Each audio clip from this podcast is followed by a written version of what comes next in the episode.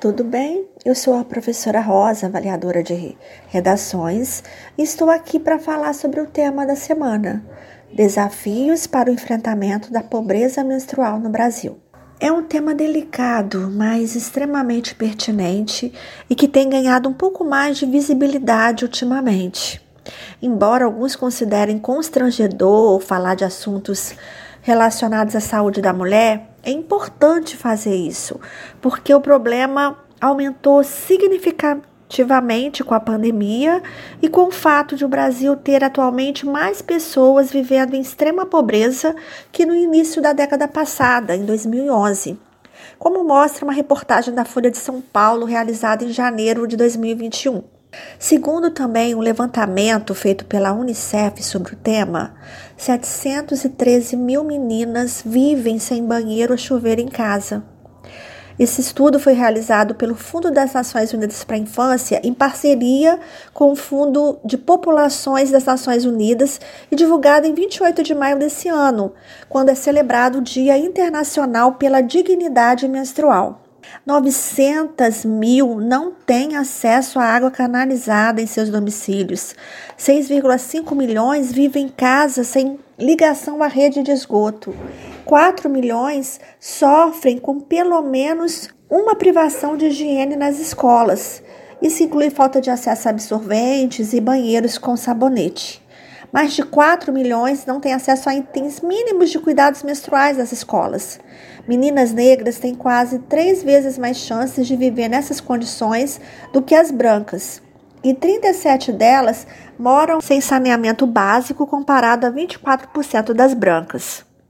O governo federal brasileiro concedeu em março de 2013 a isenção de impostos para alguns produtos de higiene da cesta básica, como por exemplo sabonete e pasta de dente. Porém, os absorventes foram deixados de fora dessa proposta. E em média, os impostos sobre esse item no Brasil são de 25% do preço do produto, uma das maiores taxas do mundo, tornando o valor total muito elevado e pouco acessível para a população de baixa renda. Então, a falta de acesso a saneamento básico e a produtos de higiene menstrual interfere por exemplo, da frequência escolar de milhares de meninas. Uma em quatro mulheres já deixou de ir à aula durante o período menstrual por não ter absorvente. Ah, é importante lembrar que alguns homens transexuais menstruam, portanto, também estão vulneráveis a sofrer com a pobreza menstrual. As dificuldades de acesso a esses itens de higiene transformam o absorvente em uma moeda de troca como foi descrito pela jornalista Nana Queiroz no livro Presos que Menstruam. Cenário muito comum dentro das penitenciárias, em que muitas vezes a distribuição desses itens não é eficiente. Esse contexto acontece muito, trazendo inúmeros problemas de saúde, uma vez que a higiene não é realizada de forma plena e correta. Remédios de cólica também se enquadram nesse cenário de pobreza menstrual dado que a falta desses medicamentos condena a mulher a um sofrimento inevitável, tal como o pouco conhecimento acerca do ciclo menstrual e a estigmatização em torno do tema. Pedaços de tecido, miolo de pão, jornal, meia, papel higiênico. Essa é a realidade da população que é privada desses itens de higiene básica. A substituição do absorvente demanda criatividade na mesma proporção que causa impactos na saúde. Conforme a ginecologista Fátima Oladejo, formada pelo Centro Universitário de Volta Redonda e pós-graduada em perícia médica pela USP, a falta de higiene menstrual pode causar contaminação bacteriana, pode afetar a vulva e até o útero. Em 2014, a Organização das Nações Unidas definiu o direito à higiene menstrual como uma questão de saúde pública e de direitos humanos. Entretanto, em um país como o Brasil, onde em 2019 13,5 milhões de pessoas se encontravam abaixo da linha da pobreza, itens como absorventes são considerados um luxo e não um direito. Então é importante levar esses dados em consideração, extrapolar as informações da coletânea para construir uma argumentação consistente. Para isso, você também pode assistir a dois documentários no YouTube: Pobreza Menstrual, o filme, e Absorvendo o Tabu.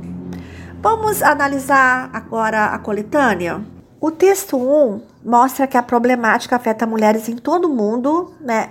E reafirma que é uma questão de saúde pública e de direitos humanos. Além disso, relata que no sistema prisional o problema é ainda mais grave, porque, embora a lei obrigue o Estado a fornecer assistência material de saúde, a quantidade de absorvente oferecida é insuficiente. E com a proibição de visitas por causa da pandemia, as presas ficaram sem os produtos básicos.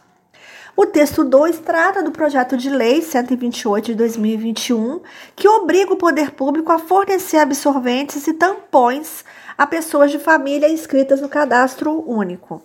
E o terceiro texto é um infográfico que ressalta a importância de falarmos sobre o tema, já que 500 milhões de mulheres vivem em situação de pobreza menstrual e mostra também as consequências, como a, o fato de infrequência escolar por causa desse problema. Aprofunde a discussão do tema, evitando uma argumentação superficial, traga novos argumentos, além desses expostos nos textos motivadores, associe o tema a outras áreas do conhecimento humano para demonstrar que tem um repertório sociocultural.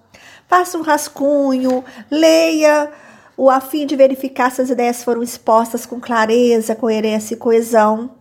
Não se esqueça também de, na conclusão, apresentar proposta de intervenção que respeite os direitos humanos e que aponte ações efetivas para solucionar ou diminuir o, pro o problema. Não esqueça de colocar os agentes sociais que serão responsáveis por essa solução, qual é a ação, como ela será efetuada e detalhar um dos elementos, além de apresentar o efeito. Boa produção! Até a próxima!